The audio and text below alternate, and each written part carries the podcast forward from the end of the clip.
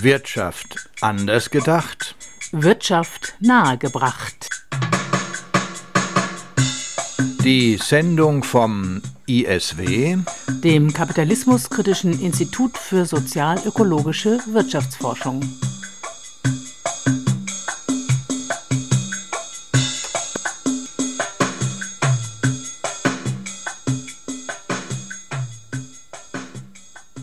Herzlich willkommen zur Sendung des ISW bei Radio Lora. Heute hören Sie die Aufzeichnung eines Fachgesprächs von zwei Experten zum Thema Klimawandel, speziell zu den Forderungen der Fridays for Future Bewegung. Da das Gespräch einen Tag vor der Münchner Pressekonferenz zum 25. Juni aufgezeichnet wurde, können sich die Referenten leider nur ausschließlich auf die bundesweiten Forderungen der Fridays for Future Bewegung beziehen. Am Mikrofon begrüßt Sie heute als Moderator Felix Färber.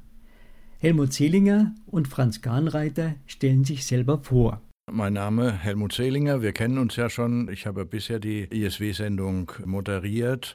Ich bin äh, schon länger mit dem Klimathema beschäftigt. Ich war auch in den 90er Jahren in meinem Berufsleben einige Zeit lang mal auch beim Projektträger für Klima- und Umweltforschung tätig.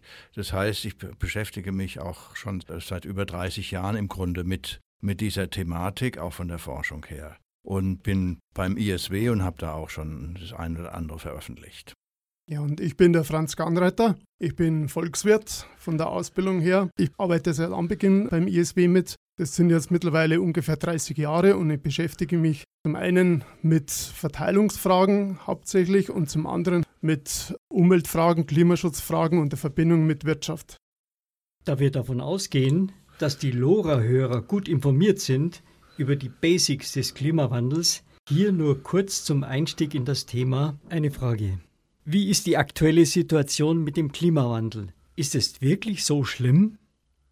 Ja, also das kann man uneingeschränkt bejahen. Es ist in der Tat wirklich äh, dramatisch schlimm. Ich habe ja gesagt, ich beschäftige mich schon seit über 30 Jahren im Grunde mit der Klimathematik. Und wir haben das Jahr 1990, das war im Grunde das Jahr, in dem zum ersten Mal von der UNO auch wirklich ein Bericht über den sogenannten Weltklimarat in Englisch IPCC International Panel on Climate Change veröffentlicht worden ist. Also dieser erste IPCC-Bericht, der damals eindeutig schon gesagt hat, 1990 wohlgemerkt, der Klimawandel, damals wurde gesagt, der noch bevorsteht oder den man noch nicht so genau messen konnte damals, der ist eindeutig von Menschen verursacht, also anthropogen verursacht. Er ist nicht im Wesentlichen auf natürliche Ursachen, die es natürlich auch gibt, immer im Klimasystem der Erde, dass sich das Klima verändert aufgrund von natürlichen Unter, ähm, Einflüssen. Aber das, was wir jetzt erleben, ab 1990 äh, war, wurde das eben bestätigt von einer äh, großen, großen Zahl, über 90 Prozent der relevanten Klimawissenschaftler weltweit, ist auf Anthropogene, auf den äh, Ursachen zurückzuführen, also auf die, das Wirken des Menschen. Und die aktuelle Situation, sind wir also 30 Jahre später circa, ist so, dass die CO2-Emissionen, wenn man jetzt mal nur, man muss eigentlich über Treibhausgasemissionen insgesamt sprechen, aber wir werden uns hier wahrscheinlich hauptsächlich über, auf CO2-Konzentration der Einfachheit halber beschränken. Wenn man diese also betrachtet, die zu 80 Prozent verantwortlich sind, mehr als 80 Prozent für den Klimawandel, dann kann man sehen, dass die weiterhin steigen. Also 1990 war weltweit, ich will ganz einige wenige Zahlen nur sagen, weltweit waren die CO2-Emissionen 22,7 Gigatonnen CO2. Also diese Gigatonnen kann sich kein Mensch vorstellen, aber es geht hier immer um Gigatonnen, also Milliarden Tonnen CO2, wenn wir über die globale äh, CO2-Situation sprechen. 2000 heute haben wir fast eine Verdoppelung, also auf 37,1 Milliarden Tonnen oder Gigatonnen. Und diese CO2-Emissionen steigen kontinuierlich mehr oder weniger seit dieser Zeit an. Und immer noch trotz vieler, vieler Klimakonferenzen, trotz vieler Sonntagsreden und, und, und. Deshalb ist die Situation in der Tat wirklich absolut gravierend und schlimm. Die Folge von diesen Emissionen ist eine erhöhte Konzentration des CO2 in der Erdatmosphäre in, und die Folge ist dann die äh, Temperaturerhöhung oder der Klimawandel. Kurze Antwort auf die Frage, ist das noch aktuell? Ja, ist es wirklich so und ist es wirklich so schlimm? Ich möchte vielleicht noch eins anfügen äh, weil die Frage äh, ob, das wirklich so schlimm ist, ich denke ja. Und zwar schlimm finde ich vor allem auch die Heuchelei der Bundesregierung und im Grunde muss man sagen, die Verlogenheit der Bundesregierung, die ja in Sonntagsreden von Kanzlerin und verschiedenen Ministern immer betont, dass, wie wichtig das ihr die Klimafrage ist und dass Klimapolitik eine wichtige Sache ist, aber in der konkreten Politik im Grunde alle ihre, ihre eigenen Ziele total verfehlt. Und wenn man da schaut, da hat es ein erstes Ziel für das Jahr 2005 gegeben mit einer Reduktion mit einem Reduzierungsziel im Vergleich zu 1990 um 25 Prozent. Das ist nicht erfüllt worden. Es hat gerade mal für 21 gereicht, 21 Prozent Reduzierung gereicht. Kann man nur sagen, gute Differenz ist nicht allzu, allzu viel, 21 zu 25. Hat die Regierung auch gesagt, wir machen ein großes Ziel für das Jahr 2020, da reduzieren wir auf um 40 Prozent. Und so wie es jetzt im Moment ausschaut, können wir wahrscheinlich froh sein, wenn die Reduzierung im Jahr 2020 nur 30, 30 Prozent erreicht wird. 30 Prozent nur, wo 40 Prozent äh, versprochen war. Mittlerweile gibt auch die Regierung zu, dass das, äh, die, die, also die Zusage oder das Ziel äh, für 2020 nie und nimmer mehr erreicht ist. Aber ist egal. Wir haben ja ein neues Ziel für das Jahr 2030. Da haben wir noch bessere Ziele, noch höhere Ziele, nämlich ein Minus von 55 Prozent. Und so wie, wir, wie die Politik derzeit läuft, werden wir im Jahr 2030 eine noch größere Zielverfehlung haben. Und von daher meine ich, dass es total wichtig ist, dass jetzt mittlerweile auch mit den Fridays for Future, äh, dieser neuen Schüler-Studentenbewegung, eine neue Dynamik in die Sache reinkommen ist, sodass man vielleicht zumindest ein bisschen was aufholt von diesen Rückständen und diesen Verfehlungen. Ja, also Franz hat ja gerade schon erwähnt, dass wir da, also er sehr positiv dazu steht, zu dieser Bewegung und bei mir ist es genau dasselbe. Ich finde, die Kids und äh, Schüler und Studenten sprechen uns, also den Wissenschaftlern, total aus dem Herzen im Grunde.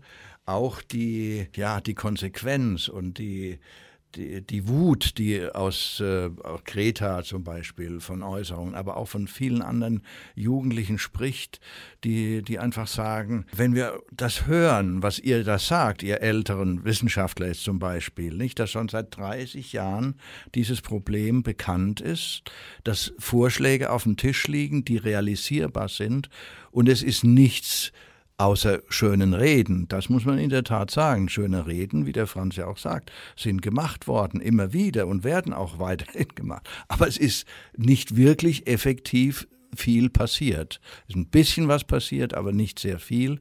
Viel zu wenig auf jeden Fall.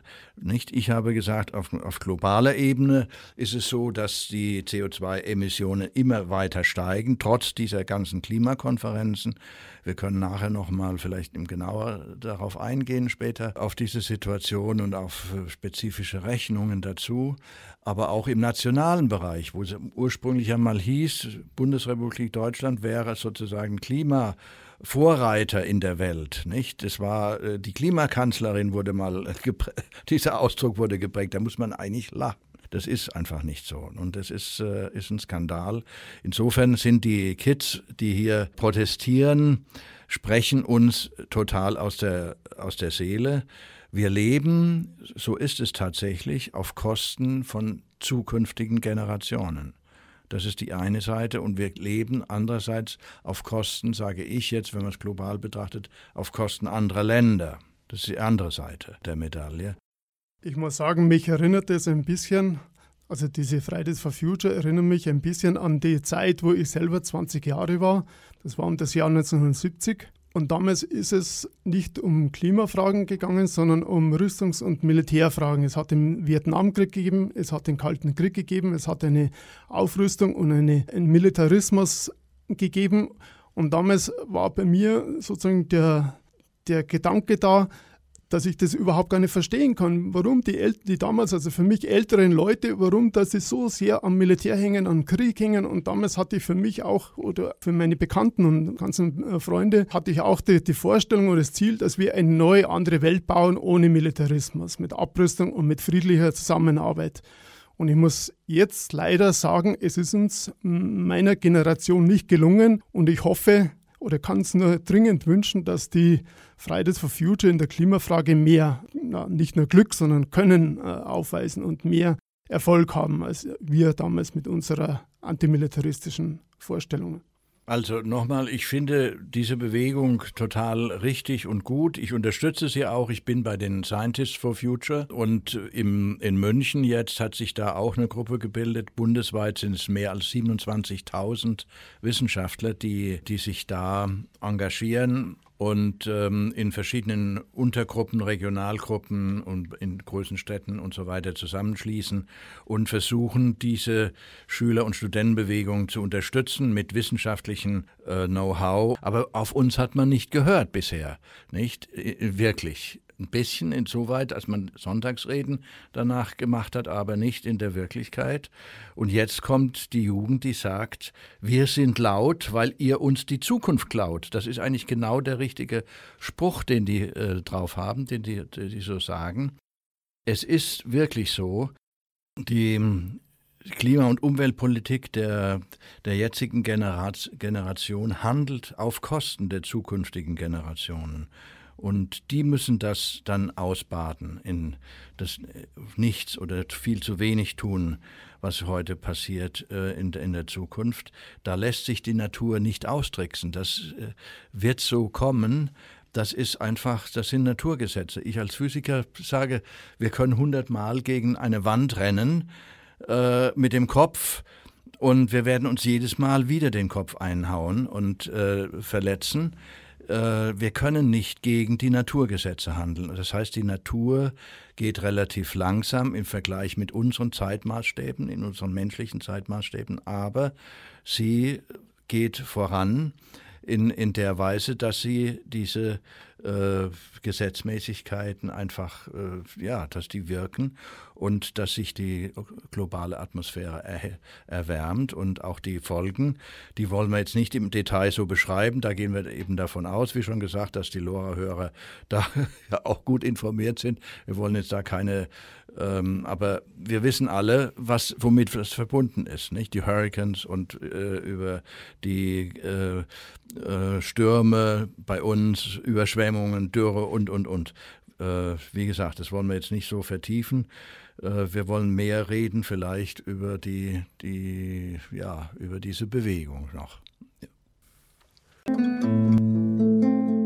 Lora München, das freie Radio, sendet montags bis donnerstags von 16 bis 24 und am Freitag von 16 bis 21 Uhr. Auf UKW 92.4 im Kabel auf 96.75, fast rund um die Uhr auf DAB Plus und 24 Stunden im Internetstream.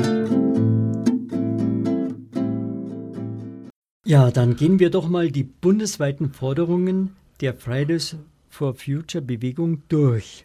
Also eine Forderung ist netto null bis 2035. Ist diese Forderung vernünftig und richtig? Ist das machbar? Die Kohlekommission hat ja 2038 vorgeschlagen und heute der Knaller, der Herr bayerische Ministerpräsident Söder, hat plötzlich 2030 für sich entdeckt. Das wäre auch möglich. Also netto null 2035 bis 2035 verstehe ich nicht nur dadurch, äh, dahingehend, dass es um einen Kohleausstieg geht, sondern dass die Emissionen in Deutschland bis zum Jahr 2035 insgesamt auf Null gesenkt werden müssen oder zumindest auf annähernd Null oder in etwa Null. Zu der Frage, ob die Forderung vernünftig und richtig ist, auf alle Fälle äh, muss es eine wichtige Forderung sein, wenn wir, was ja zumindest immer noch das offizielle Ziel ist, dass wir die 1,5 Grad Erhöhung vom Pariser Abkommen einhalten müssen, wenn wir das einhalten wollen. Da muss in jedem Fall Deutschland seine Emissionen bis 2035 praktisch auf Null setzen. Sonst wird es nicht funktionieren. Ist jetzt diese Forderung oder dieses Ziel machbar? Da würde ich sagen, keinesfalls bei der derzeitigen Politik. Wir brauchen eine grundsätzliche Änderung der Politik. damit, da, äh, darüber werden wir wahrscheinlich noch reden heute. Also ich denke, diese Forderung ist äh, ziemlich ambitioniert. Das ist also äh, unterscheidet sich auch von, von dem offiziellen Ziel der Bundesregierung, die sagt, bis 2050 wollen wir. Das ist ja noch länger in der Zukunft. Da sind sie immer ganz gut, äh, relativ gut. Ne? Trotzdem auch diese Forderung bis 2050 äh, 95 Prozent zu reduzieren, ist äh, hier, wird die verschärft, indem man sagt, bis 2035 müssen wir auf Netto Null. Netto Null CO2 oder Treibhausgase heißt, dass die, es wird immer noch ein paar Emissionen geben, dass man durch ähm, andere Maßnahmen, die CO2 binden, ähm, dann auf ein, im, im Netto, in der Nettobilanz auf Null kommt ähm, wobei diese, diese anderen Maßnahmen nie in der großen Größenordnung sein können. Da ist sich die Wissenschaft eigentlich einig. Äh, also das wäre eine falsche Hoffnung, darauf zu setzen, dass man jetzt sozusagen weiter emittieren kann. In, in zehn Jahren wird man ja vielleicht dann schon irgendwelche äh, neuen Techniken finden, die CO2 aus der Erde, Erdatmosphäre rausnehmen. Also das ist damit nicht gemeint, sondern äh, wirklich Verschärfung der Forderung bis 2035. Das ist also eine richtige Forderung, die, wie der Franz schon sagt, dann bis wirklich auch zusammenhängt dem hohen Ziel von 1,5 Grad, das nur eine Erhöhung der Temperatur von 1,5 Grad zuzulassen in der Erdatmosphäre. Das ist, ja, wenn ich ehrlich bin, meines Erachtens wahrscheinlich auch schon in Paris äh, zwar schön auf dem Papier, aber schon gar nicht mehr zu erreichen. Ich wäre zufrieden, wenn man zwei, Grad erreichen würde. Und 100% erneuerbare Energieversorgung, EEE, e, bis 2035? Ja, also das äh, hängt mit, dem, mit der anderen Forderung zusammen. Wenn ich netto Null CO2 erreichen will, dann geht das nur, indem ich erneuerbare Energien, also jetzt auf Deutschland bezogen, äh, wenn ich dann die erneuerbaren Energien 100 Prozent, also die Energieversorgung erstmal 100 Prozent auf erneuerbare Energien umstelle. Äh, heute hat man gesehen, wir sind beim Strom zumindest, wenn man den Stromproduktion äh, betrachtet, sind wir schon fast bei 40 Prozent im Durchschnitt. Es ist so, da kann der Franz sicher noch viel mehr dazu sagen, es ist äh, stark äh, gebremst worden, gerade auch in den letzten äh, sogenannten Novellierungen des Erneuerbaren Energiengesetzes, das ja ursprünglich mal relativ gut war im Jahr 2000 folgende. Und gab jetzt vier Novellierungen, glaube ich. Und jedes Mal, jede, diese schöne Wort Novellierung heißt ja eigentlich, es ist äh, jedes Mal, ist nicht verbessert worden, es ist nicht novelliert, ver, verschönert und verbessert worden, sondern es ist verschlechtert worden. Jedes Mal ist es eigentlich verkompliziert worden und im Grunde abgebaut worden. Und so haben wir heute wirklich einen, äh, einen Einbruch sowohl bei der Photovoltaik, beim äh, Zuwachs der Photovoltaik-Zuwachses, wie auch bei der Windenergie. Die, und die Photovoltaikindustrie in Deutschland ist schon äh, ab mehr oder weniger zerstört worden, muss man wirklich auch so hart sagen. Und nicht nur von China, sondern auch von, den, von der Politik hier in Deutschland. Ähm, darüber wird fast gar nicht geredet. Äh, es wird dann über Arbeitsplätze in der Kohleindustrie geredet, aber über die, die zerstörten in der Photovoltaikindustrie zum Beispiel sehr, sehr wenig. Und äh, man ist dabei, jetzt auch die Windenergie äh, Industrie, die es noch gibt in Deutschland, kaputt zu machen. Gut, und die dritte Forderung der Fridays for Future ist Kohleausstieg bis 2030. Die Kohlekommission dagegen sagt Ausstieg bis 2038 wegen Sicherheit der Energieversorgung, Erhalt der Arbeitsplätze und die Leute würden das nicht mittragen. Der Kohleausstieg ist ja im Moment ein großes Thema mit Recht. Zum Glück, das war ja über die Jahrzehnte oder über lange Zeit, war das ja nie diskutiert worden, dass wir Braunkohle verstromen. Das ist der Energieträger, der die mit Abstand die höchsten Emissionen pro Kilowattstunde erzeugten Strom aufweist. Immer noch fast 40 Prozent des Stroms wird dadurch erzeugt, dass Kohle verfeuert wird. Und jetzt gibt es eine Kohlekommission. Das Ergebnis dieser letztlich äh, ein Ergebnis dieser Pariser Beschlüsse, die Umsetzung der Pariser Beschlüsse auf bundesdeutsche Klimapolitik.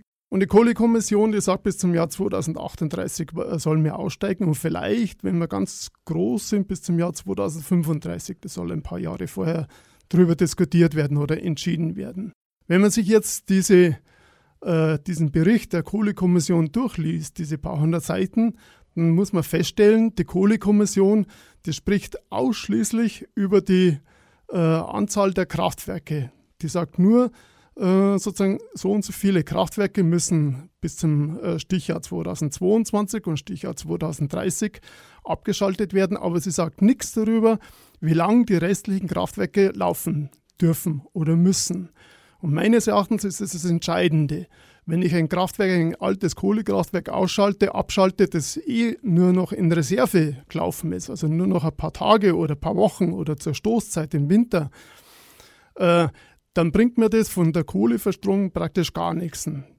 Ich finde, man muss die Kohlekommission, die hätte viel eher sagen müssen, äh, ein Viertel des Kohlestroms schalten wir ab bis da und dahin, die Hälfte des Kohlestroms bis zu dem Zeitpunkt und drei Viertel des Kohlestroms schalten wir ab bis da und dahin, weil sozusagen je weniger Kohlestrom, desto weniger Emissionen aus dem Kohlestrom. Je weniger äh, Kohlekraftwerke heißt noch lange nicht, dass die restlichen Kraftwerke nicht vielleicht äh, länger laufen und von daher das kompensieren, was man an Kraftwerken abschaltet. Und das finde ich ist ein zentraler Punkt, das eigentlich noch nachdiskutiert werden muss und was die Kohlekommission völlig vernachlässigt hat. Da steht in keiner Silbe, äh, steht in dem Bericht drin irgendwas, wie lange die Kraftwerke, die verbleibenden Kraftwerke laufen äh, dürfen, ob man äh, sozusagen vielleicht auch Strom einsparen kann, sodass man schneller abschalten kann, ob man äh, Photovoltaik oder Windenergie schneller ausbauen kann, sodass man schneller die äh, Kohlekraftwerke einschalten, abschalten kann. Da steht keine Silbe in diesen hunderten Seiten drin. Ja, deshalb ist äh, im Grunde sind diese beiden letzten Forderungen so wichtig, um das zu untermauern. Also diese, das hängt ja zusammen. Einerseits Ausbau, viel stärkerer, schnellerer Ausbau, der möglich ist. Das muss man heute immer wieder betonen. Ähm, und das ist auch viel einsichtiger heute geworden, weil die, die, die, ganze Technik ist, ist viel, viel ausgereifter als eben vor 20 Jahren.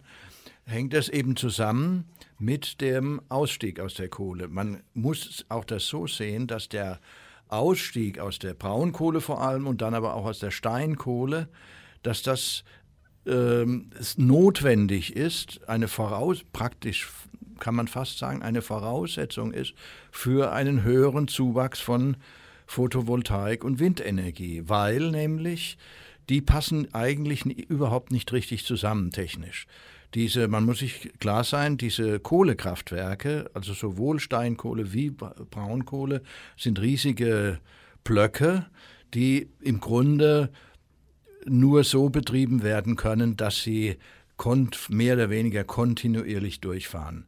Die, die passen einfach nicht zusammen mit einem fluktuierenden Angebot von äh, Photovoltaikstrom, also Sonnenstrom über die Photozellen oder über auch äh, unterschiedliche ähm, ja, Windenergie. Ne? Also es weht der Wind mal stärker, mal schwächer. Das heißt, da haben wir unterschiedliche ähm, ja, äh, Erträge sozusagen oder äh, ja, und die müssen ko kooperieren sozusagen im Stromsystem, Stromnetz mit den äh, unflexibel laufenden äh, Kohlekraftwerken. Das geht eigentlich nicht. Deshalb ist es eigentlich auch technologisch sozusagen schon äh, ein, äh, ein Muss, die Kohle abzuschalten, damit auch äh, erneuerbare Energien viel, viel besser und schneller ausgebaut werden können. Dann stellt sich natürlich die Frage, ja, aber was machen wir mit diesem fluktuierenden Angebot?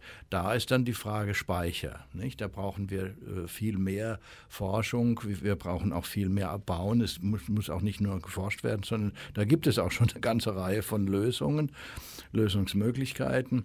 Es muss ähm, für, für Speicher. Das ist aber, das wollen wir vielleicht gar nicht so stark vertiefen. Äh, technologisch ist das jedenfalls machbar. dass, äh, dass wir 100 Prozent erneuerbare Energien äh, erreichen und einen Kohle, Kohleausstieg, 100 Prozent erneuerbare Energien bis 2035, wie wir vorhin gesagt haben, und einen Kohleausstieg bis 2030. Wie gesagt, hängt zusammen miteinander und ähm, bedingt sich auch. Eine Bemerkung vielleicht auch noch, ganz wichtig, warum wird das so getan mit der Kohlekraft? Warum wird, warum wird das so unsinnigerweise daran festgehalten? Wir haben jetzt gerade am Wochenende äh, ja Kämpfe fast gehabt im Rheinland, RWE. Da habe ich schon das Stichwort genannt. RWE ist einer der größten oder der größte Energiekonzern in der Bundesrepublik Deutschland. Die Energiekonzerne, die wollen ihre Profitmöglichkeiten und ihre Macht nicht abgeben. Deshalb passiert es. Deshalb ist auch die Politik als äh, sozusagen nachlaufende, äh, ja, wie soll man sagen, Handlangerin der, der Wirtschaft oder dieser Konzerninteressen äh, nicht bereit, äh, wirklich in einen äh, effektiveren Schritt da in diese Richtung Kohleausstieg zu gehen, wie wir meinen. Und ähm, wir müssen bei der Geschichte betrachten die Machtverhältnisse in, in Deutschland. Also die Konzerne, wir müssen da auch klar sagen, es geht dann eben auch daran, diese Machtinteressen der Kohle und, und auch der Energiekonzerne zu beschneiden.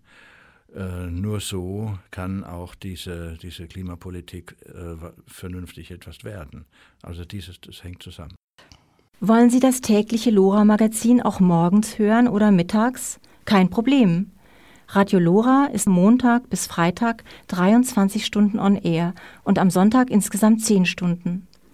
Allerdings empfangen Sie unser erweitertes Programm nur, wenn Sie ein Digitalradio, genauer gesagt ein DAB Plus Radiogerät erwerben. Das gibt es ab 40 Euro zu kaufen. Als Alternative zum Kauf eines DAB Plus Radiogeräts können Sie uns während der neuen Sendezeiten aber auch als Livestream übers Internet empfangen. Und ganz besonders würden wir uns freuen, wenn Sie unser erweitertes Programmangebot unterstützen, zum Beispiel durch eine Mitgliedschaft im Lora Förderverein oder durch eine Spende.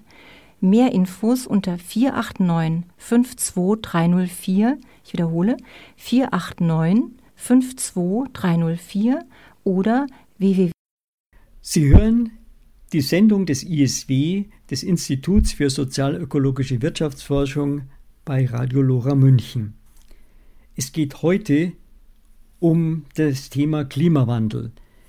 Zwei Experten, Franz Gahnreiter und Helmut Zehlinger, sprechen speziell zu den Forderungen der Schüler- und Studentenbewegung Fridays for Future. Besonders die kurzfristigen Forderungen der Fridays for Future bis Ende 2019 sind sehr ambitioniert. Erste Forderung, ein Viertel der Kohlekraft abschalten. Die zweite, das Ende der Subventionen für die Förderung, Verarbeitung und Nutzung von fossilen Energieträgern, laut Umweltbundesamt in Höhe von 45 Milliarden pro Jahr. Und die dritte kurzfristige Forderung ist, eine Steuer bzw. Abgabe auf alle Treibhausgasemissionen. Der Preis laut Umweltbundesamt könnte 180 Euro pro Tonne CO2 betragen. Könnt ihr euch auch ganz kurzfristige Aktionen vorstellen? Also eine Forderung war, bis Ende 2019 könnte man ein Viertel der Kohlekraft abschalten könnte und sollte, ja. Also ich halte da, das hat mir besonders gut gefallen, muss ich sagen, diese kurzfristigen Forderungen der Fridays for Future Bewegung, weil sie äh, sich nicht mehr abspeisen lassen mit irgendwelchen Sonntagsreden, die sagen, ja, in zehn Jahren oder sogar in 20 Jahren oder 30 Jahren äh, haben wir das und das Tolle vor, nicht? Weil bis dahin äh, hat man das schon längst, sind andere Regierungen dran natürlich und muss man heute nichts machen, wenn man äh, über irgendwelche weit in der Zukunft liegenden äh, äh, Vorstellungen äh, sie aufs Papier schreibt. Denn deshalb ist es so wichtig, auch diese Forderungen von Fridays for Future, diese lang, längerfristigen Forderungen zu unterlegen mit den kurzfristigen Forderungen, die bis Ende 2019 äh, gedacht sind. Also ein Viertel der Kohlekraftwerke kann man abschalten. Das ist möglich. Das ist bewiesen mit vielen Studien und ähm, auf jeden Fall wichtig. Ja.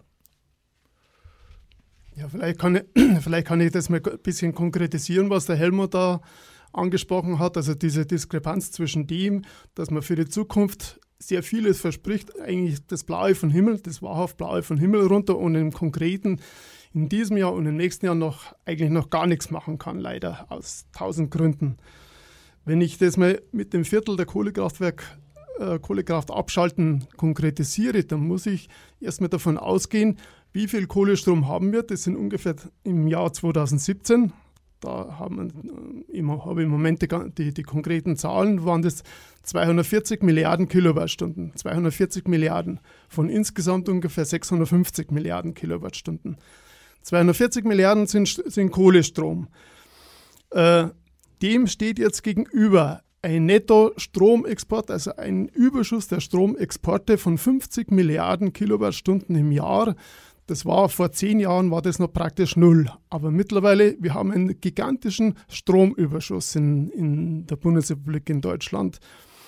Äh, und der führt dazu, dass Strom ins Ausland, Kohlestrom ins Ausland nach Niederlande, Tschechien, Österreich reingedrückt wird, wobei diese Empfängerländer nicht unbedingt äh, erbaut sind, wenn deutscher Strom hier äh, reingedrückt wird. 50 Milliarden Kilowattstunden könnten wir im Grunde von heute auf morgen abschalten, wenn wir diesen Stromexport äh, nicht mehr bewerkstelligen würden. Wir könnten Kohlekraftwerke im Rahmen, im, im Ausmaß von diesen 50 Milliarden abschalten.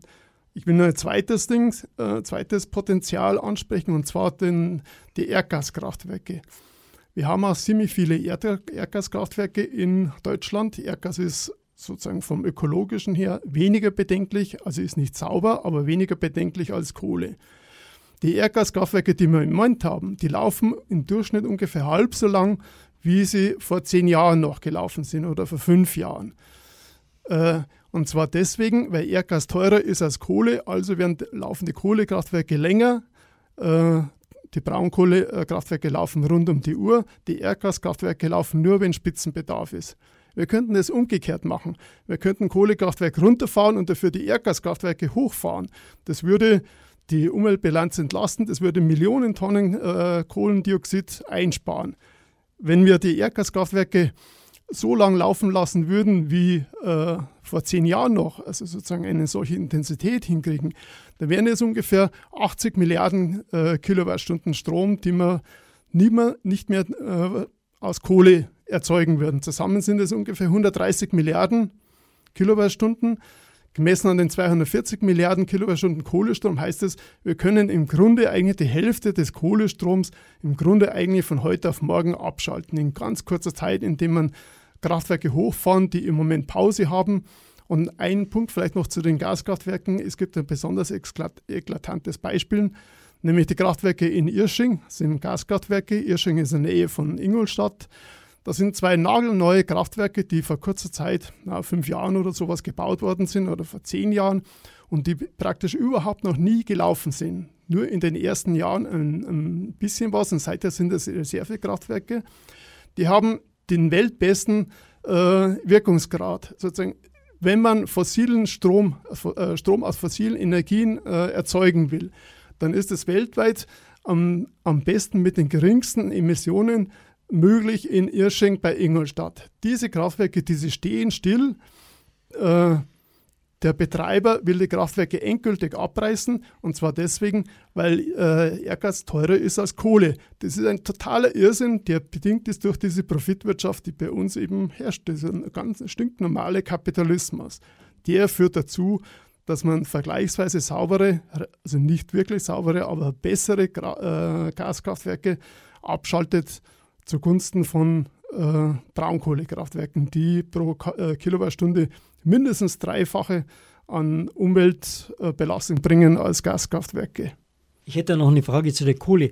Ist bei der Kohle auch Importkohle dabei, die jetzt aus Australien zum Beispiel kommt, oder nur die heimische Braunkohle? Ja, auf jeden Fall. Natürlich ist auch da Importkohle dabei. Ich meine, die, die, das, was jetzt am, am drängendsten wäre, ist sozusagen die Braunkohle, weil die am schmutzigsten ist.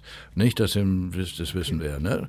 Aber es gibt ja auch Steinkohlekraftwerke, wie wir gerade hier in München wissen. Und ähm, da läuft das Steinkohlekraftwerk in, Oberf in Unterföhring, obwohl es in München-Sendling auch, auch ein Gaskraftwerk gibt, was still liegt meistens, was, was meistens nicht läuft. Eigentlich nur, wenn es äh, äh, irgendwelche Notlagen gibt oder so etwas. Und da wird, äh, werden zwei Güterzüge äh, Steinkohle reingefahren. Woher die genau kommen, also in einem Teil kommt aus der Tschechei, äh, ein anderer Teil wird gesagt, kommt aus Rotterdam. Und woher das in Rotterdam ist, das weiß man nicht so genau. Nicht? Also ein Teil auch aus Russland, aber woher vielleicht aus Kolumbien oder aus anders, anderswo. Das äh, ist jetzt zum Beispiel kleines Beispiel jetzt nur auf München bezogen. Und so sieht es natürlich auch für Steinkohlekraftwerke anderswo in der Bundesrepublik aus, dass da die, die Kohle nicht von Deutschland kommt, sondern von irgendwoher. Und da sind dann Menschenrechtsverletzungen äh, mit verbunden, das sind äh, ökologische Probleme beim Abbau dort verbunden und, und, und. Also das, da gibt es eine ganze eigene Gruppen, auch die sich damit speziell beschäftigen. Auch in unserem Bündnis hier in München die raus aus der Steinkohle, nicht gab es spezielle Gruppen, die sich damit beschäftigt haben und die das anprangern. Und äh, das ist eine Sauerei eigentlich. Ne? Auch schon, auch das ist äh, Schrei zum Himmel im Grunde. Okay, das ließe sich also leicht abstellen, ohne hier Arbeitsplätze ja, zu vernichten, was ja immer als Hauptargument gilt. Richtig, richtig. Und ja, wobei das mit den Arbeitsplätzen ist ja diese verrückte Geschichte. Ich habe vorhin mal kurz angeschnitten, dass äh, auf der einen Seite im Bereich der regenerativen Energien ja, man, man kann sich darüber streiten, wie viele das genau sind, aber auf jeden Fall wesentlich mehr Arbeitsplätze schon vernichtet wurden, ohne großen Protest und ohne große äh, Ausgleichsmaßnahmen, wie jetzt äh, diskutiert wird, bei den Kohlegeschichten, in Braunkohlegeschichten, in, in den Braunkohlegebieten. Nicht? Da geht es um 20.000 Arbeitsplätze und bei der regenerativen Energien, ja, äh, habe ich jetzt nicht so genaue Zahl, aber mindestens 100.000 sind da äh, stehen, sind schon vernichtet worden und äh, einige ja, Zehntausende stehen da zur Diskussion in der Zukunft, die, äh, ja, die man hops gehen lässt, ohne Diskussionen größer. Gut. Und über die Kosten kann man später noch reden, oder? Wenn, wenn ich, wenn ich denke, ich bin Verbraucher und nach dem Motto, sauberer Strom ist teurer, stimmt, kann man das so sagen? Also bisher war ein Argument, Strom aus Erdgaskraftwerken kostet mehr, aber vielleicht ist es gar nicht so viel. Oder gibt es da noch keine Zahlen? Also viel am Strom kostet die Unterauslastung, weil eben die Erdgaskraftwerke nur zur Hälfte laufen. Wenn die Irschinger Erdgaskraftwerke, die ja in der Erstellung nicht gar billig waren, weil sie ja die Weltbesten waren damals. Es war damals, wo die eingeweiht worden sind, vor zehn Jahren, hat es eine große äh, Feiern von, von der Firma Siemens gegeben, weil die waren die Erbauer dieser Kraftwerke. Und jetzt stehen die Kraftwerke still und werden im Grunde sind die ökonomisch wertlos. Sie werden ja nicht mehr benutzt. Und das ist eigentlich eine Sache, die natürlich unheimlich reinschlägt in die Kostenbilanz. Und ähnlich ist es dann auch sozusagen bei diesem Kohleausstieg, so wie er von der, von der Regierung oder von der Kohlekommission angedacht ist. Da muss man ja auch sagen, sozusagen die Kohlekommission äh, hat den Vorschlag gemacht, dass die Regierung im Grunde ungefähr 25 äh, Milliarden an Euro Subventionen gibt an RWE und die Kohlekraftwerksbetreiber, damit die ihre Kohlekraftwerke stilllegen. Das ist natürlich ein ungeheurer äh, Satz aus dem aus den, äh, sozusagen Steuertopf, was die Kohlekonzerne kriegen sollen, die Stromkonzerne, Kohlestromkonzerne, wobei deren Kraftwerke zum großen Teil eigentlich abgeschrieben sind, sozusagen eigentlich verbraucht sind. Ja. Aber sozusagen, weil in dieser Wirtschaft, in dieser kapitalistischen Wirtschaft im Grunde der äh, sozusagen der Betreiber, der Eigentümer, der Kapitalist die, der Konzern, die Unternehmen das Sagen haben, was sie machen, äh, was sie äh, einsetzen wollen, muss man denen ein riesen Zuckerle geben, damit sie sich einverstanden erklären, dass sie die Kohlekraftwerke abschalten. RWE reichen diese 25 Milliarden, die die Kohlekommission vorschlägt, nicht. RWE verlangt mindestens 50 Milliarden für die Abschaltung der Kohlekraftwerke. Und dann wird es natürlich schon unheimlich teuer, sozusagen diese Geschichte, äh, wenn man äh, so aussteigt, äh, indem, man, indem man den Kohlestromkonzernen im Grunde die Kraftwerke, die alt sind und verbraucht sind, eigentlich abkauft zum Neupreis. Eine der kurzfristigen Forderungen war auch noch, die Subventionen für die Förderung, Verarbeitung und Nutzung von fossilen Energieträgern zu stoppen.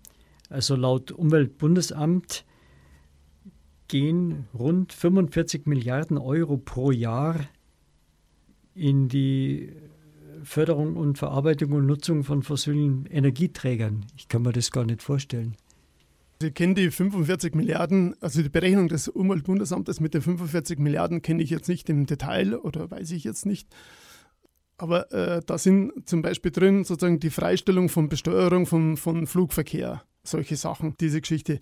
Aber was ich noch zu zu diesen 45 Milliarden Subventionen dazu sagen will, ist diese extrem niedrigen Strompreise für die Größtverbraucher. Der Größtverbraucher aus Chemie, Stahl, Aluminiumherstellung, Papierherstellung, das sind Strompreise, was die zahlen, die liegen ungefähr bei 4 bis 5 Cent pro Kilowattstunde. Wenn man das vergleicht mit dem, was ein Haushalt oder ein Kleinverbraucher oder ein Handwerker zahlt oder ein was weiß ich, der Friseur oder irgendein Dienstleister zahlt, dann liegt es bei denen ungefähr, wenn ich, auch wenn man die Mehrwertsteuer nicht rechnet, liegt es bei denen bei 25 Cent in der Größenordnung.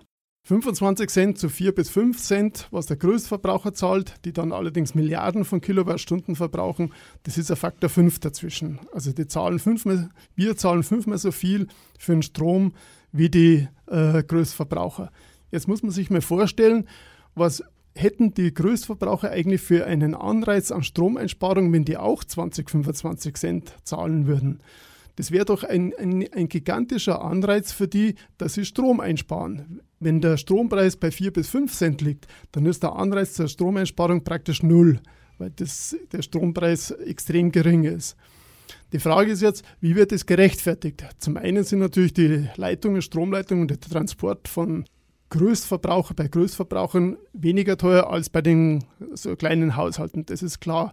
Aber nach allen Untersuchungen macht es nur ein Teil oder äh, diese wirklichen Kosten machen nur einen kleinen Teil dieser Differenz aus. Ein wesentlicher Punkt ist, dass beim, bei den Haushalten und den Kleinverbrauchern, dass da enorme Menge an Stromaufschlägen da sind. Stromsteuer, es gibt die Stromsteuer, es gibt den Aufschlag vom Energie, Erneuerbaren Energiegesetz, es gibt Aufschläge für Kraft-Wärme-Kopplungsförderung, es gibt Aufschläge, es gibt nur eine Vielzahl mehr ungefähr. Es gibt dann zehn unterschiedlichen Aufschlägen, manche ganz wenig, manche ziemlich viel, die auf den Strompreis draufkommen und die bei den Größverbrauchern null beträgen. Bei den, bei den großen Größverbrauchern kommen überhaupt keine Aufschläge dazu. Die Aufschläge äh, sozusagen zur Finanzierung der Energiewende und so weiter, die werden nur bei den Kleinverbrauchern aufgeschlagen. Bei den mittleren Verbrauchern noch ein Teil, was weiß ich, die Hälfte oder sowas. Und bei den Großverbrauchern überhaupt nichts. Das ist das eine, was, was einen großen Punkt ausmacht. Und das andere ist, äh, die Profite der Stromkonzerne, die, die kommen äh, zum größten Teil aus diesen Kleinverbrauchern. Bei den Großverbrauchern verdienen sie fast nichts. Äh, es werden die Werke ein bisschen besser ausgelastet und äh, da, da rechnen die großen Stromkonzerne rechnen dann habe ich diesen Größtverbrauch oder habe ich ihn nicht? Ich brauche nicht viel verdienen, aber sozusagen dann habe ich ihn und ich laste meine, laste meine, meine, meine Werke besser aus. Da ist eine, äh, eine ganz geringe Marge drauf. Aber bei den Kleinverbrauchern, da sind die ganzen Profite, die die Stromkonzerne traditionell immer erwirtschaften, die kommen zum größten Teil bei den Kleinverbrauchern her. Und das ist der andere große Posten, warum die Groß Großverbraucher weniger bezahlen als die, also um sehr, sehr, sehr viel weniger bezahlen als die Kleinverbraucher. Und diese Art von Subventionierung, die müsste man die muss man auf alle Fälle mitbedenken bei der Frage, wo laufen Subventionen hin und wo laufen sie nicht hin. Das sind gesellschaftliche Subventionen zugunsten der größten Stahlkonzerne, der größten Chemiekonzerne. Und das ist ein wichtiger Punkt, der zu den 45 Milliarden dazukommt. Lora München, das freie Radio, sendet montags bis donnerstags von 16 bis 24 und am Freitag von 16 bis 21 Uhr. Auf UKW 92.4 im Kabel auf 96.75, fast rund um die Uhr auf DAB Plus und 24 Stunden im Internetstream. Eine weitere kurzfristige Forderung von Fridays for Future bis Ende 2019 ist eine Steuer auf alle Treibhausgasemissionen. Der Preis für den Ausstoß von Treibhausgasen muss schnell so hoch werden wie die Kosten, die dadurch uns und zukünftigen Generationen entstehen. Laut Umweltbundesamt sind das 180 Euro pro Tonne CO2. Also, was sagen wir dazu? Ich sehe die CO2-Abgabe durchaus als einen wichtigen Einstieg sozusagen in eine andere Klimapolitik an, allerdings einschränkend, wenn das nicht als Alibi für alle weiteren Maßnahmen, die man nicht ergreift, missbraucht wird. Also so ist im Moment mein Eindruck, dass eine enorme Diskussion gesellschaftlich darüber stattfindet, von Anne Will angefangen bis was weiß ich wohin, um das Thema mit allen möglichen CO2-Preisen. Und kaum jemand spricht dann davon, von dem CO2-Preis, den Fridays for Future hier extra auch angefügt hat, dass man relativ schnell zu einem Preis kommen müsste in dieser Höhe, wie das Umweltbundesamt das mal abgeschätzt hat, dass es nämlich die Schäden, die eine Tonne CO2 verursacht, circa, das ist äh, natürlich eine grobe Rechnung, das kann man nicht so hundertprozentig genau äh, definieren, ähm, aber in der Größenordnung von 180 Euro pro Tonne CO2 liegen. Und wenn es in diese Richtung geht, also wenn es wirklich eine relevante, hohe, hoher CO2-Preis ist, dann kann das schon meines Erachtens eine Steuerungswirkung haben und könnte auch dazu führen, dass zum Beispiel Braunkohle schon mal gar nicht mehr rentabel ist zu verfeuern und Steinkohle auch nicht und im Grunde die, die gesamte Produktion möglicherweise hoffentlich in so eine Richtung umgelenkt wird. Das Einzige, was ich sozusagen dazufügen würde, was mir bei den Fridays for Future gefehlt hat, war einen sozialen Ausgleich. Also dass man da mindestens das Wort äh, irgendwie sozial damit einfügt, das sollte schon äh, sein, weil eine Verteuerung äh, hat natürlich immer auch den Effekt, dass die Reichen sich das locker leisten können wenn dann das Benzin oder irgendeine fossile Energien da aufgrund von einer CO2-Steuer teurer wird, dann spielt es für den Reichen da überhaupt keine Rolle, wenn es ein paar Cent teuer wird, aber für den Normalbürger und Ärmeren dann schon. Insofern müsste da ein, auf jeden Fall irgendwo ein sozialer Ausgleich sein. Ist so mein, meine Position dazu. Also ich denke, wir leben ja in einer Gesellschaft, in der wirtschaftliche Handlungen ausschließlich und wirklich nur dann gemacht werden, wenn sie Rendite bringen, wenn sie Profit bringen, wenn sie einen Ertrag haben. In dieser Gesellschaft, in dieser marktwirtschaftlichen Gesellschaft macht man nicht wirtschaftliche Handlungen deswegen, weil die Natur oder weil es die Psyche des Menschen das will oder aus nicht wirtschaftlichen äh, Fragen jedenfalls, sondern vom Prinzip her nur deswegen, weil ein Ertrag winkt. In einer solchen Gesellschaft halte ich das für selbstverständlich, dass man den Naturverbrauch teurer macht, um eben Umwelt einzusparen oder sozusagen die Umwelt zu sanieren oder eben konkret jetzt den Klimawandel zu stoppen. Allerdings fürchte ich, dass die Hoffnungen auf die Wirksamkeit der CO2-Steuer völlig überhöht sind. Es fällt mir auf, dass keiner von diesen Befürwortern, also die Fridays for Future oder auch die Grünen oder die SPD, niemand von den Befürwortern legt eine Untersuchung vor oder eine Studie vor, wie viel das von einer CO2-Steuer sozusagen an Einsparung erwartet wird.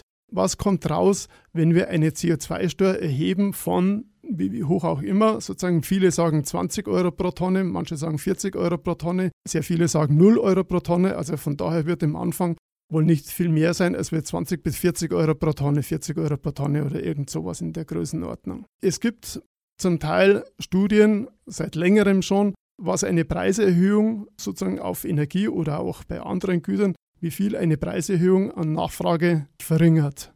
Das ist eine wichtige Frage für die Ökonomen. Bringt eine Preiserhöhung, verringert die, die Nachfrage stark oder verringert die, die Nachfrage nur wenig? Das ist je nach gut unterschiedlich. In Fragen der Energie kann man das grob ungefähr so zusammenfassen, dass eine CO2-Steuer in Höhe von 40 Euro pro Tonne, die würde die Energiepreise im Durchschnitt ungefähr um 10 Prozent vielleicht steigen lassen. Den Wärmepreis um 10 bis 12 Prozent, den Strompreis um vielleicht 7 Prozent, den Benzinpreis auch um 7 Prozent in der Größenordnung, weil Benzin ist ja schon relativ stark belastet, also mit der Benzinsteuer. Und diese Preiserhöhung von ungefähr 7 bis 12 Prozent, die würden zu einer CO2-Reduzierung von ungefähr 5 Prozent führen.